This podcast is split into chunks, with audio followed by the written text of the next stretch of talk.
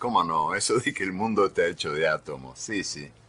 El mundo no está hecho de átomos, el mundo está hecho de historias, dijo Elsa. Bueno, yo creo que sí, que el mundo debe estar hecho de historias, porque son las historias, las, historias que uno cuenta, que uno escucha, que uno recrea, que uno multiplica, son las historias las que permiten este, convertir el pasado en presente y las que también permiten convertir lo distante en cercano.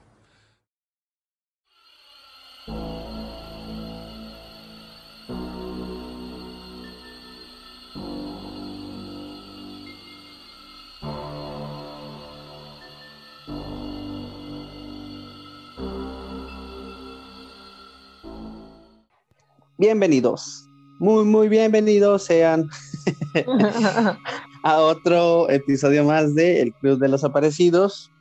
Y pues ya saben a qué venimos, a contar historias, a pasar un ratito chido, a platicar un rato. Y pues ya saben que si les gustan las historias, las leyendas, los relatos, pues aquí están en el lugar indicado. Y que nos harían un favorzote si nos comparten con más gente para que cada vez sea más los que nos escuchan y pues que no se vayan perdiendo las historias.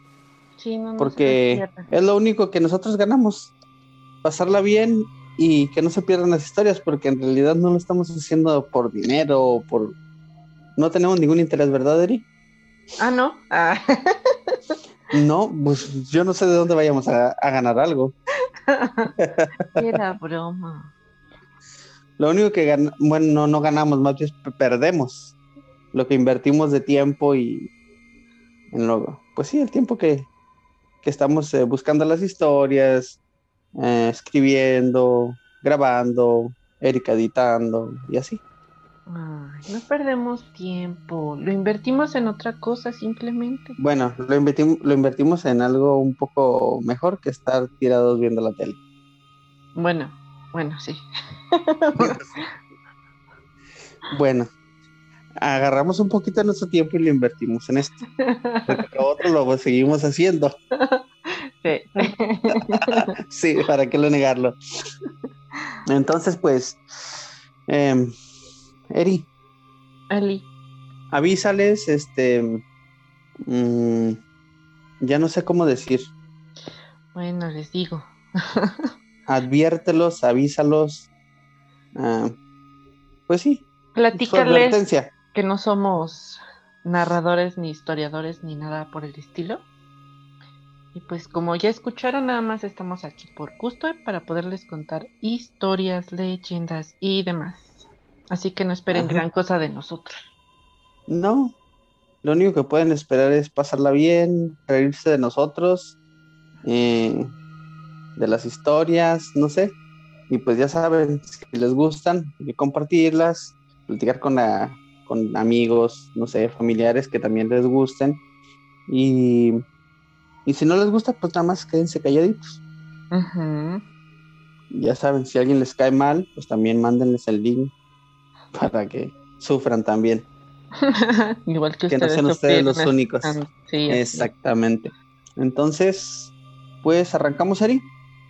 Arrancamos, Eli. Ok, entonces te traigo una leyenda del estado de Guerrero.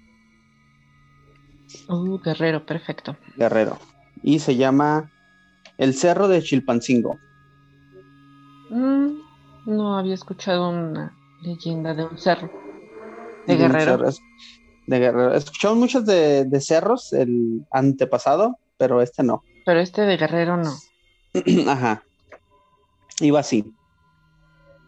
A lo largo de México hay muchas historias sobre sitios que se vuelven mágicos a la medianoche, pero ninguno se puede comparar con la que encierre con la que encierre el cerro de Chilpancingo en Guerrero. Durante el día parece, parece un sitio común, lleno de árboles y algunas pequeñas casas que lo rodean. Pero al llegar la medianoche del 24 de junio, todo cambia, en especial para los turistas y la gente que va de paso por ahí. Ese día tan especial el pequeño cerro se abre por la mitad y en su interior se puede ver a un pueblo colorido y atractivo. Las personas son amigables y están de fiesta toda la noche. Hay puestos de comida, de frutas y hasta grupos musicales tocando para la gente. Se trata de una fiesta muy bonita, en especial para los que van de paso, pues encuentran en ese lugar un sitio que les parece atractivo para pasar la noche. Los que se paran en ese pueblo y deciden entrar a la fiesta son bien recibidos por la gente. Manches, se me está antojando ir. Vámonos. Vamos. Las personas los llenan de comida, bebidas y no aceptan su dinero. Todo es gratis. No, hombre, si vamos, Eri. ¿Qué, esperamos? los juegos mecánicos de las ferias también son tan reales que hasta se pueden subir a ellos sin pagar. Pero cuando los visitantes les dan ganas de irse, los, los habitantes insisten en que deben quedarse más tiempo hasta el amanecer. Los que insisten en irse pueden ver que el rostro de los misteriosos pobladores cambia y se, convierte, se convierten en demonios con ojos negros y rojos. Los obligan a quedarse y no los dejan salir de ahí nunca más. Mientras que los otros visitantes que disfrutan de la fiesta al amanecer descubren que todo lo que comieron y bebieron se transforma en animales endemoniados. El cerro se comienza, el cerro comienza a cerrarse y quedan atrapados por la eternidad. Se dice que la próxima vez que el cerro se abra, las personas que quedaron atrapadas tienen la misión de engañar a otros visitantes para encerrarlos en el cerro y así poder quedarse con su alma. Ah, no hace falta que nos mientan demasiado para poder entrar. Comida gratis, yo estoy ahí. Comida gratis, bebida gratis, juegos gratis, música gratis. No hace falta que me engañen. Entra por voluntad propia. Nomás que si quiero salir, oiga, para venir el año próximo. Pero es pues, como el que nos hayas contado antes, ¿no? Que también es un cerro que se abre y te ofrecían dinero y si no te quedas ah. ahí adentro. Ajá, pues ese cerro era el cerro partido, algo así. Ajá. Ajá. Pero pues este, aquel nada más había tesoro.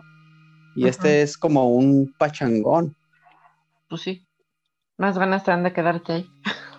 me, imagino que la mayoría que se quedó ahí son borrachitos. A lo mejor. borrachitos, este, que les gusta mucho tomar y más cuando es gratis. No más tantito. De esos que agarran la cerveza y dicen, ¡ay, mira de la que me gusta! ¡ay, de la marca! No, de la que es gratis, es la mi preferida. Ándale, esa. Esa, esa es la buena. Ok, Eri. Entonces pasamos a la siguiente. Porque pues ya que andamos en los cerros, seguimos en los cerros. O seguimos en los cerros. Te traigo una de Durango. Y se llama La Cueva Colorada. Esta es nueva para mí, yo no me la sabía. Mm, yo tampoco la había escuchado. Te digo que como es mi estado, pues yo me sé muchas, muchas leyendas de allá que aproximadamente son entre 30 y 40, pero esta no me la sabía.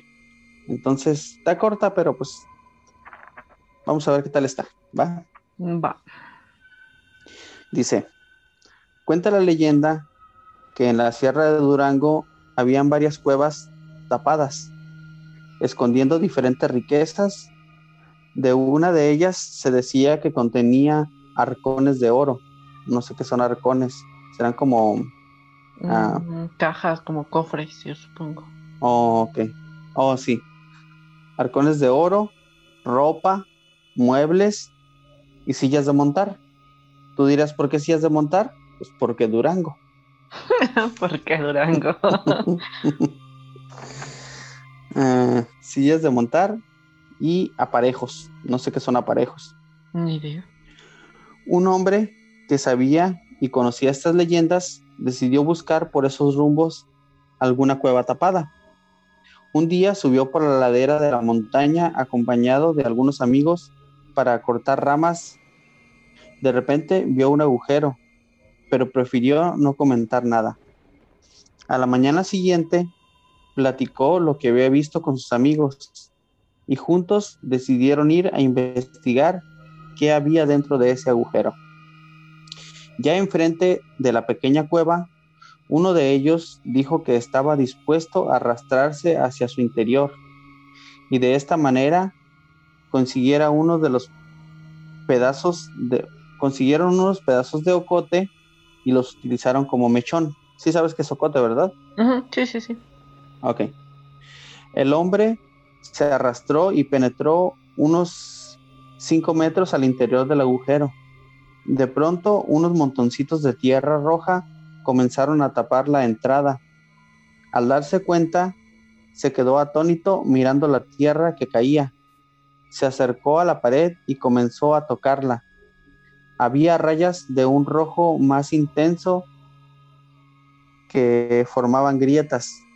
En una de ellas le cabía la mano hasta la muñeca y al sacar puños de tierra le daba la impresión de que era agua.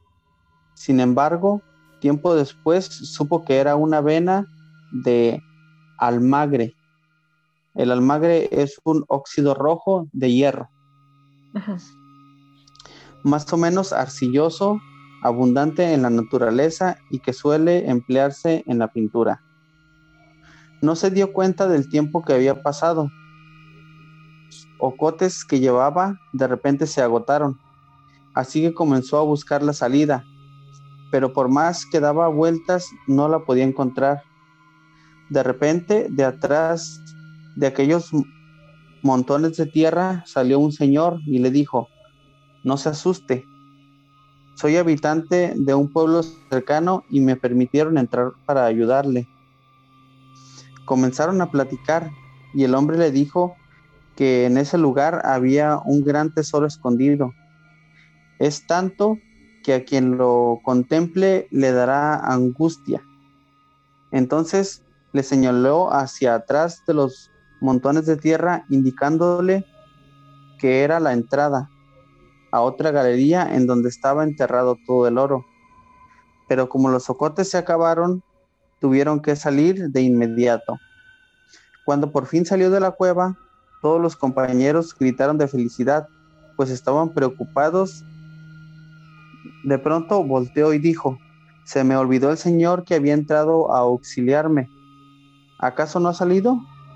Sus amigos quedaron atónitos, pues ellos no habían enviado a nadie adentro.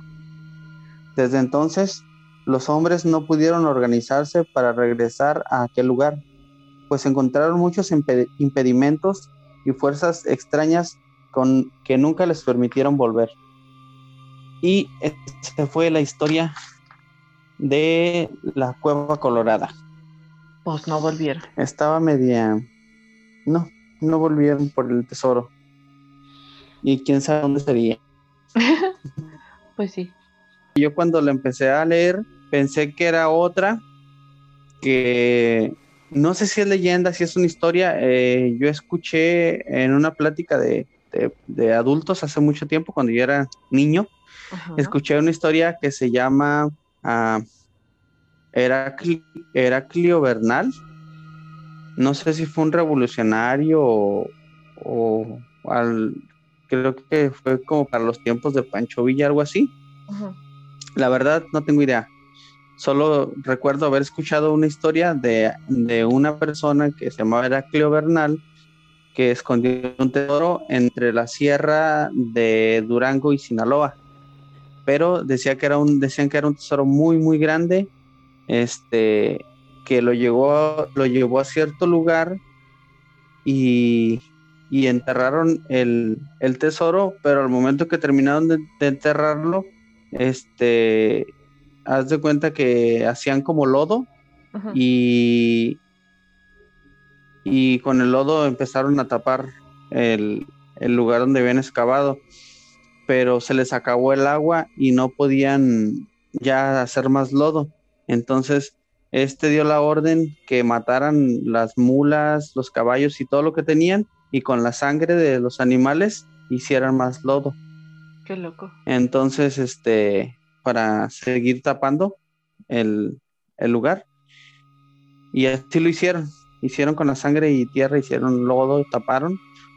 Y al momento que terminaron, eh, no sé si él solo o más cómplices de él mataron a todos los sirvientes que traían, que eran los que habían enterrado el, tesoro, y con su sangre de ellos volvieron a hacer más lodo para seguir tapando y para que no quedaran testigos de dónde estaba. Y se dice que ese tesoro está todavía, hasta el momento nadie lo ha encontrado y es muy, muy grande. Y como este decía, este decía la cueva colorada, yo pensé que algo tenía que ver, pero pues no, nada que ver. Luego a ver si busco esa para, para contarla bien. Sí, se ve, se escucha interesante. Sí, se escucha interesante. Y pues pasamos a la tercera, Eli. Mm, sí, Eli. Te traigo una de San Luis Potosí. ¿Cuál es? Eh, los compadres del sótano de las guaguas. Ah, ¿Te la sabes? No me la sé, pero sí conozco ese lugar. La ¿El sótano de las guaguas? Sí. Órale, ¿está bonito ahí? Sí, muy bonito. Si tienes vértigo, no te recomiendo. ¿Qué es? Eh, ¿Es como río? No, es un... ¿O montañas o qué son? No, es un... ¿Cómo se llama?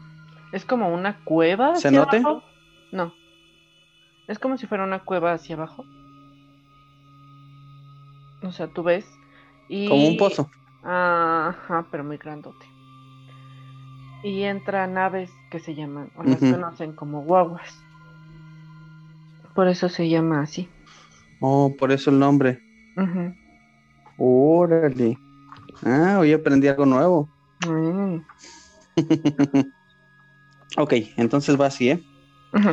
Esta es una leyenda huasteca potosina, la cual ocurrió en el sótano de las guaguas, uno de los tantos pozos naturales con los que cuenta la región. Dos compadres se encontraban caminando cerca de la boca del sótano de las guaguas, cuando uno de ellos le dijo al otro, le dijo a su compañero que había algo que quería mostrarle y que había en ese lugar. Generalmente las personas originarias de la zona evitan acercarse a esos lugares si no es estrictamente necesario. Temen tanto caer que incluso solo acompañan hasta cierto punto a los turistas, por lo que los compadres, por lo que el compadre se negaba a asomarse a aquel enorme agujero. De tanto insistir, uno de los compadres convenció al otro de asomarse, asegurándole que él lo sujetaría de las piernas para evitar que cayera al pozo, por lo que éste aceptó. Una vez que el inocente compadre se asomó, confiado de que su amigo lo detendría, recibió la peor de las traiciones y sintió cómo su compadre con sus propias manos lanzó hacia adelante para caer al pozo, gritando este tan fuerte hasta que se perdió su silueta en lo profundo de esta. El mal compadre pensó que ya había acabado con la vida de su compañero, pero la verdad es que éste cuando comenzaba a llegar al fondo sentía como una espesa niebla aparecía y su, y su velocidad se desaceleraba poco a poco hasta caer lentamente en el fondo de aquel pozo. O sea que fue cayendo y luego ya despacito y no se mató. No sintió nada. Mm, por lo menos creo que no. Una vez abajo del sótano de las guaguas, un niño con aspecto extraño se le apareció y le dijo al compadre que no tuviera miedo, que lo acompañara con alguien que lo iba a ayudar. Caminaron por unos 10 minutos entre espesas maleza, entre espesa maleza hasta llegar a la boca de una cueva. Y es que el sótano es tan grande que fácilmente puede contener una selva más pequeña dentro de sí. En la boca de la cueva encontró un anciano de aspecto muy pulcro, de mirada serena y que aparentaba tener miles de años. Además, estaba acompañado de un sapo del tamaño de una persona, con indumentaria femenina. Ahí quiere decir que el viejito tenía un sapo gigante vestido de mujer. Ah, me parece que sí, era un sapo bastante extraño. Sí. bueno, era zapa. bueno, quién sabe. bueno, pudo haber sido un sapo trans. El anciano le invitó a sentarse y, le señaló una serpiente gigante, la cual de inmediato se enroscó para servir como asiento para el compadre. El anciano le volvió a reiterar que no tuviera miedo y que él lo ayudaría a salir. Mira, tú estate tranquilo, todo va a estar bien. Toma de esta agua y, y te sentirás mejor. Y en efecto, aquella agua que resultaba tan refrescante le había curado todas las dolencias que llegó a tener con el paso de los años. Yo te voy a ayudar a salir de aquí. Tu compadre ahorita se casó con tu mujer. Yo te voy a decir cómo salir, pero debes prometerme que no le harás daño y en cambio te voy a pedir que hagas algo cuando salgas de aquí. O sea, aquí está el motivo por qué lo aventó al, al pozo. Mm, se quiere quedar con la mujer. Ajá, se quiere quedar con la, con la doñita del otro, con la comadre. Hijo, qué bárbaro. El hombre confundido no le quedó más que aceptar el trato, y cuando estuvo listo, le dijo al anciano que estaba listo para irse de ahí. El anciano le dijo al niño que lo condujera por una de las salidas, Así el hombre siguió al niño a través de una cueva. La cueva era muy larga y estaba además acompañada por un río.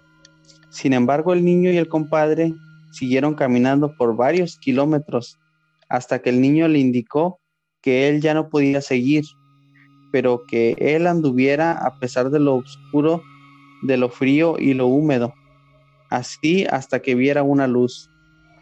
El hombre obedeció y finalmente salió de una cueva a unos cientos de kilómetros del sótano de las guaguas. El hombre regresó a su casa, pero notó que todo estaba muy cambiado, como si ya hubiera pasado mucho tiempo, pero eso no podía ser posible, pues él solo se ausentó unos cuantos días. Cuando tocó la puerta, se dio cuenta de que lo que le había dicho el anciano era cierto su compadre estaba ahora con su mujer, pues éste le abrió la puerta, pero fue tanta la impresión del compadre que en ese momento se murió. Ándale, karma. Ajá, le pagó le, dio un, un paro cardíaco. Finalmente el hombre se contentó con su esposa. Tú también, bien menso. Ay, pues sí, contándole, contándole lo sucedido, lo que la mujer le señaló, caso a lo que aquel extraño espíritu le había pedido. Así el hombre, en una parcela de tierra y en cada una de las esquinas enterró una mazorca de maíz, mientras que en el centro de la parcela lo hizo junto al corazón de un pollo sacrificado. Finalmente, sembró lo que el hombre quiso. Y tan, sola, tan solo a los cuatro días comenzó a germinar milagrosamente lo sembrado. Además de dar una muy buena cosecha, desde entonces él enseñó a su familia el ritual que el anciano le enseñó de cómo agradecerle a la tierra por los regalos que ésta le da a, a el hombre.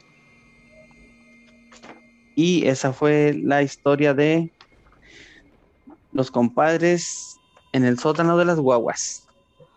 No, hombre, qué compadre, ¿eh? me ha que aventarlo desde esa altura. Cuánto amor. dices, con esos, con, esos compadres, ¿para qué quieres, verdad? Mm, sí, ¿para qué quieres enemigos? Exactamente. Y pues lo que lo que yo pensé que el anciano le iba a pedir otro favor, algo así como que, ah, pues haz esto cuando salgas de aquí, pero no, lo único que quería era el que sembrara. O sea, al contrario, hasta le estaba haciendo otro favor al, Exacto. al compadre. Estaba enseñando. Él nada más era así como que, ajá, le enseñó algo, pero a la misma vez es como un agradecimiento a la tierra. Exacto. los dos ganaron. Y pues esa es nuestra tercera historia. Y bueno, Erika, ¿qué nos cuentas hoy? Bueno, hoy tengo una historia anónima. Yo sé quién la mandó, pero no les puedo decir quién. es este. Ajá. Es anónima de Anonymous. Ándale. es primo. y la vamos a nombrar la Ouija. Adelante, Erika, cuando gustes. bueno,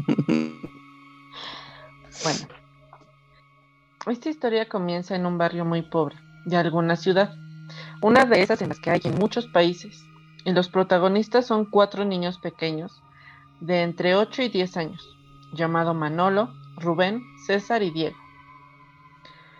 Pues resulta que en el barrio de estos chicos había una comunidad muy grande de niños de esa edad pero ellos cuatro siempre se la pasaban juntos y estaban bien con ello. Y se divertían a pesar de vivir en una pobreza extrema.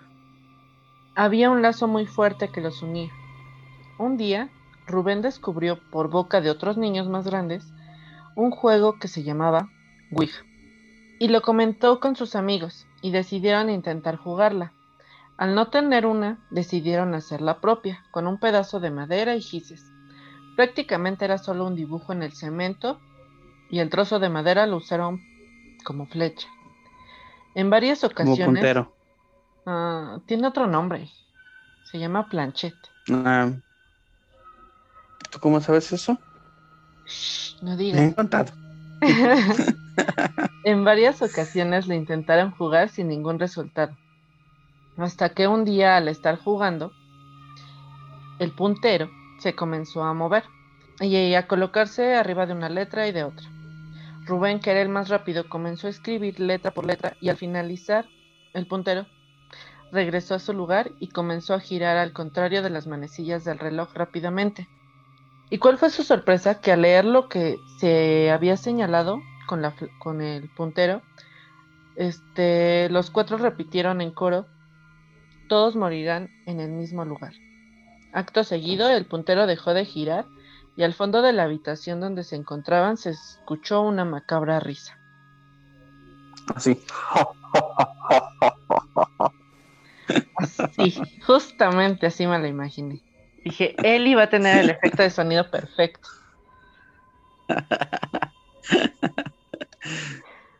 Bueno, los cuatro amigos quedaron muy impactados, pero al pasar el tiempo dejaron de tomarle importancia al asunto y así pasó. Pasaron los años y cada uno de los amigos hizo su vida. Pero no se distanciaron nunca, hasta llegar a la edad de 70 años. Como el resultado de la viudez de Diego y César y el abandono de la familia de Rubén, y Manolo que nunca se casó ni tuvo a alguien con él, solo parejas ocasionales, al final los cuatro decidieron vivir y pasar sus últimos años juntos para volver a ser felices como cuando eran niños. Así fue como los cuatro se fueron a vivir a casa de Diego. Una casa muy, ¿Manda? De, de, ahí se formó el, el, el programa Miembros al Aire. Todos esos viejitos. Cuatro viejitos. sí, es cierto. No lo había pensado. Yo tampoco hasta ahorita. Así fue como los cuatro se fueron a vivir a casa de Diego, una casa muy humilde, un poco sombría y triste, pues Diego se había deshecho de cualquier toque femenino o recuerdo de su amada, porque su pérdida le causó mucho dolor. Vivieron un tiempo en esa casa de ladrillo, en la cual al entrar Ah, del lado izquierdo había una pequeña sala y al lado derecho un comedor y al costado de este una cocina. Igual de pequeña que la sala. Entre estas dos había un pasillo en donde de un lado había tres puertas y del otro había otras dos. Cuatro eran recámaras y uno era un baño. Todos en su habitación, ¿no? sí, juntos pero no revueltos, la privacidad. Sí, sí, sí. O sea, viejitos, pero también necesitan su privacidad. Sí, sí, sí.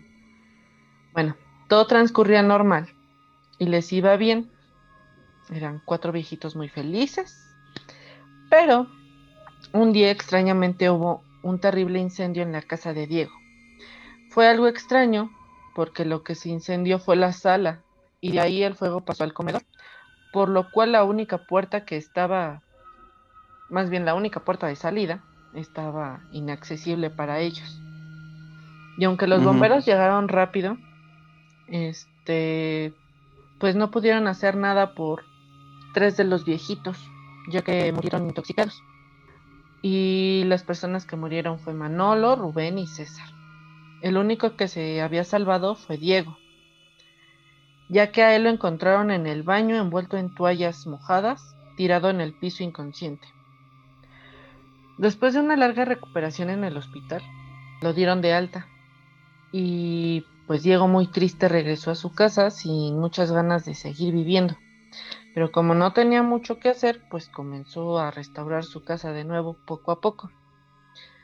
Muy seguido se le veía llorando, y cada que recordaba a sus amigos y los buenos tiempos que pasaban.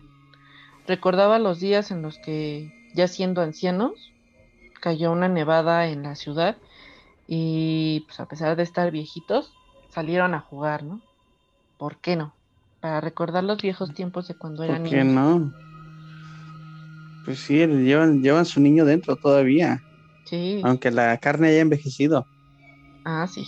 Eso sí, todos debemos de tener nuestro niño dentro.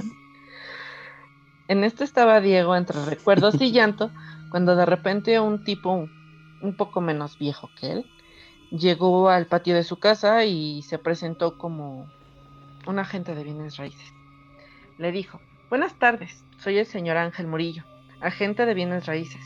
Una pregunta, ¿esta es la casa que se incendió meses atrás? Sí, respondió Diego. ¿Le gustaría que le hiciera una evaluación por su vivienda? Tengo personas interesadas en su casa. Bueno, sobre todo en el terreno. Por su buena ubicación sería muy útil como una tienda, como un negocio, en este caso una tienda de conveniencia, por ejemplo. Pues sí, adelante, le dijo Diego. Malditos oxos. Apoderándose de cada, cada esquina. de cada esquina. sí, porque seguro la casa estaba en esquina. Seguramente. sí. Ah, pues si gusta, adelante, dijo Diego. Pero el tipo, al momento de que le dieron la entrada a la casa, entró rápidamente y se encerró en ella, dejando a Diego afuera. Le gritaba que saliera de la casa, pero el tipo comenzó a sacar de su maletín algún tipo de velas y comenzó a prenderlas en el suelo y a dibujar un tipo de círculo con muchas figuras dentro de él. Diego seguía gritando que saliera de ahí.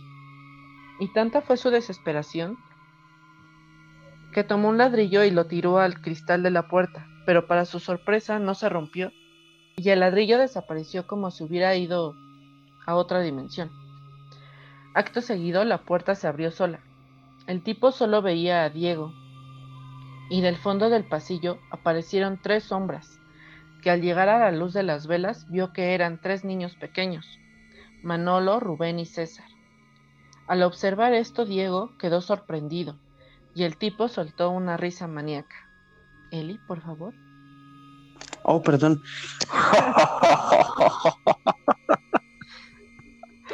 Por favor, está atento Estaba para distraído. para los efectos de sonido. Pero a Diego, lejos de asustarlo, esto lo enfureció y dentro de él salió una risa igual o más macabra. No, más. Pero bueno, está bien. Bueno, ya que es, es para, lo, que nos alcanza. Enseguida miró a los tres niños a los ojos y dijo, muchachos, acábenlo. y los tres niños se abalanzaron contra el tipo con palos y un bat de béisbol.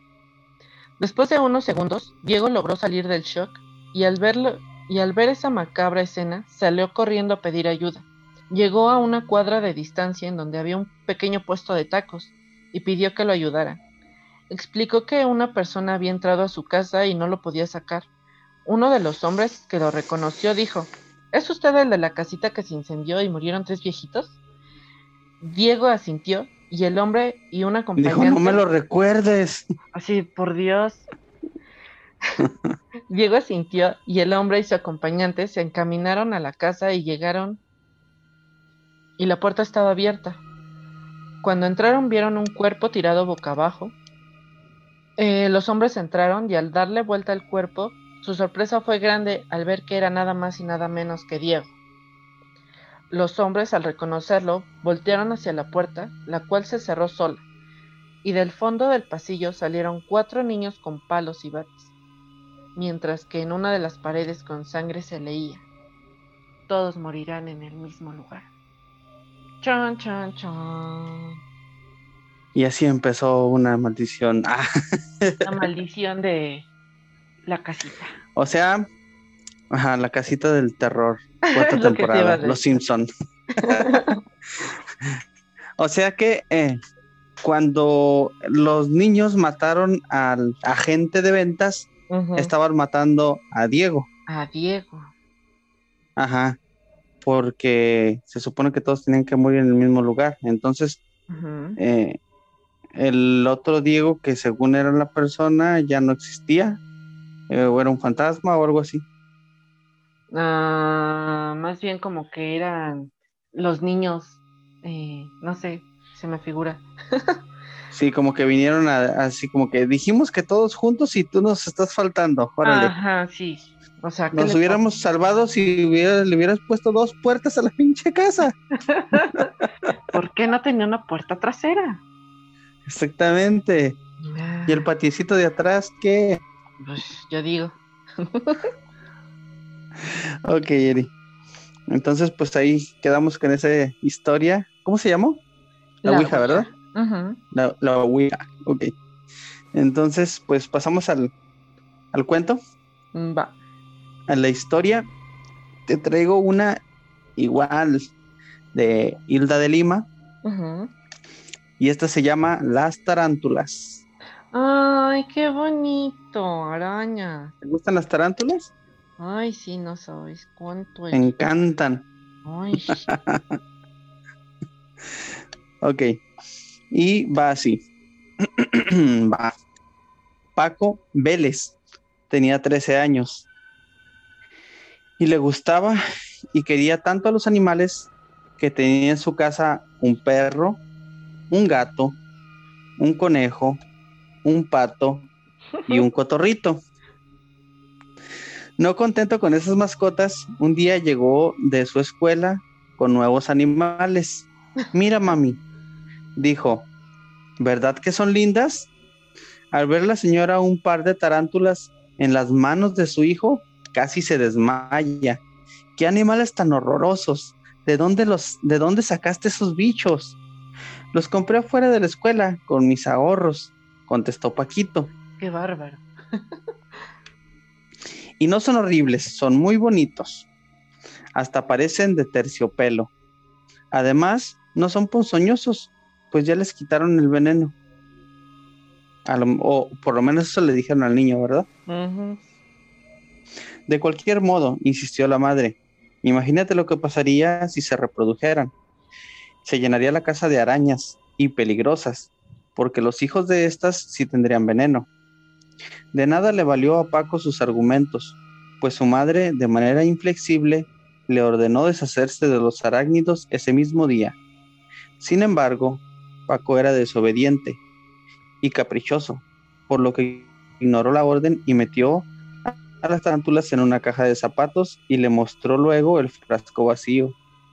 Muy bien, dijo su mamá, ahora empaca un poco de ropa, pues en un rato más nos iremos a la cabaña. La familia Vélez estaba integrada por Paco y sus papás y tenían una encantadora cabañita en Valle de Bravo. Y por lo menos una vez al mes iban allá a pasar el fin de semana. Así que el chico empacó sus cosas, pero entre ellas guardó cuidadosamente la caja de zapatos con sus nuevas mascotas. Cuando llegaron a su, a su destino, sus vecinos, quienes vivían en otra cabaña aproximadamente a un kilómetro de distancia, como de costumbre, los invitaron a cenar. Los tres fueron con ellos y pasaron una agradable velada. Pero, oh sorpresa, cuando regresaron, Paquito descubrió, se descubrió desolado que las arañas se le habían escapado de la caja y no las encontró por ninguna parte. Triste por su pérdida, se mordió la lengua y no dijo nada, ya que no podía confesar que no se había deshecho de los arácnidos. El fin de semana transcurrió prácticamente y el domingo por la tarde regresaron a la Ciudad de México. A causa de varios compromisos, los Vélez dejaron de ir a Valle de Bravo por dos o tres meses, hasta que por fin un día pudieron volver. Llegaron temprano en la tarde y el chico se fue a jugar al campo, a los alrededores de la casa. En eso se fijó en una fina telaraña que esta brillaba con el sol y una graciosa libélula revoloteaba a su alrededor. De pronto el pequeño insecto se acercó mucho y sin poder evitarlo cayó en ella. De inmediato una araña se acercó corriendo y sin que el pobre y sin que la pobre libélula lograra escaparse de la pegajosa red, se le echó encima y la devoró sin compasión, sin compasión alguna en unos cuantos segundos. Aquello impresionó desagradablemente a Paquito, por lo que tratando de olvidarlo, se dio la media vuelta y regresó a la cabaña.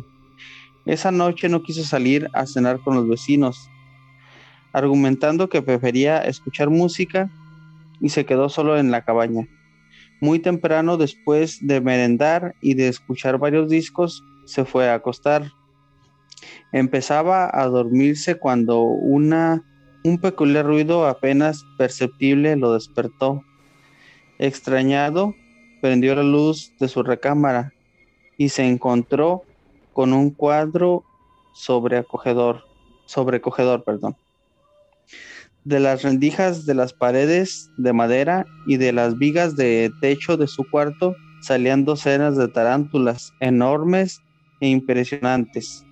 Asustado se sentó en la cama, recordando lo que su mamá había dicho meses antes. Imagínate lo que pasaría si se reprodujeran. Se llenaría la casa de arañas y peligrosas, porque los hijos de estas sí tendrían veneno. Mamá lo dijo, y no Horror. Sus mascotas habían tenido crías. Ajá, no hizo caso. Pero pues, ¿quién se lo manda a andar de desobediente? Ah. Pues sí. Horror. Sus mascotas habían tenido crías y ahora estos venenosos especímenes se esparcían por todos lados. En eso vio que se dirigían hacia él. Era una escena dantesca. Los horribles bichos que antes les parecían bonitos, ahora se le acercaban amenazadores, moviendo sus pavorosas y peludas patas.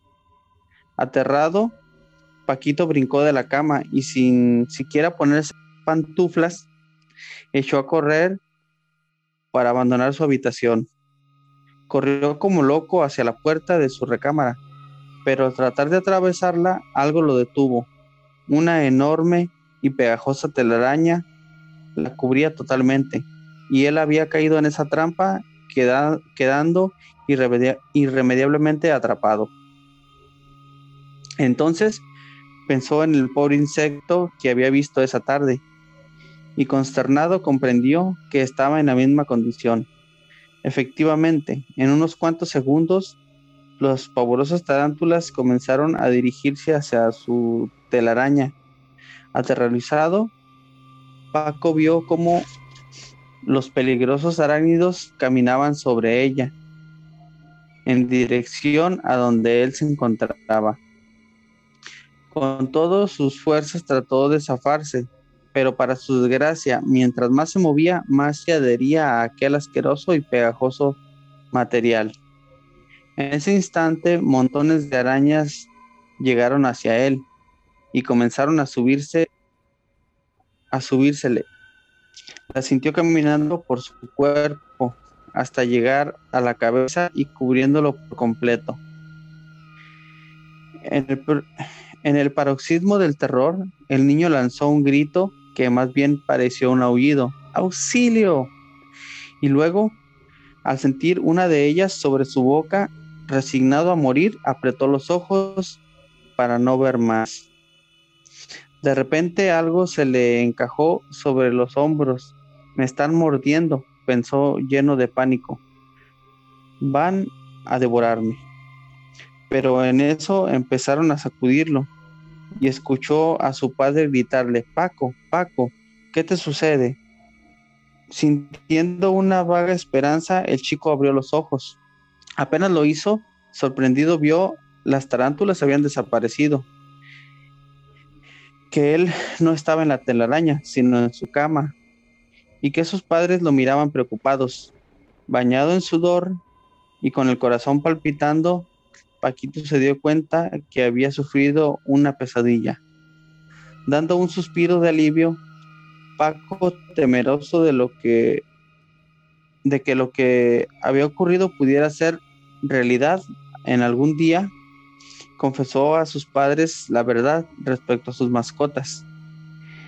Y estos decidieron que lo mejor sería fumigar el lugar y evitar así problemas posteriores pero también le advirtieron que no volviera a desobedecer. Y este les juró que de ahí en adelante sería un niño obediente y respetuoso. Y así lo hizo, conformándose además con las mascotas que ya tenía. Gracias a Dios, ninguna de estas era ni aterradora ni venenosa. Y fin. Las arañas no son mascotas, con eso no se juega. pues no. Y menos si, si son de las que tienen veneno. No. Mejor tengan un gatito, un perrito, no sé. Una catarina. O un gatito. o un gatito, di. O un gatito. O un gatito. y pues es todo. Terminamos. Ay, bueno, entonces no olviden mandarnos alguna historia, algún, alguna experiencia al correo. Relato, chisme. Lo que quiera. Al club de los aparecidos arroba gmail.com. O si nos quieren seguir en el grupo de, de Facebook, el Club de los Aparecidos 2.0. Y ahí nos pueden comentar cualquier cosa, ver los capítulos que ya subimos. Y igual si nos quieren eh, compartir, eh, no sé, historias, leyendas, lo que sea, este, pues podemos platicar ahí o, igual yo los puedo tomar para el siguiente capítulo y buscarlas y contarlas aquí. Para eso estamos. Así es. Entonces, sin más que decir, Eri, nos despedimos. Bueno, adiós. Adiós, bye.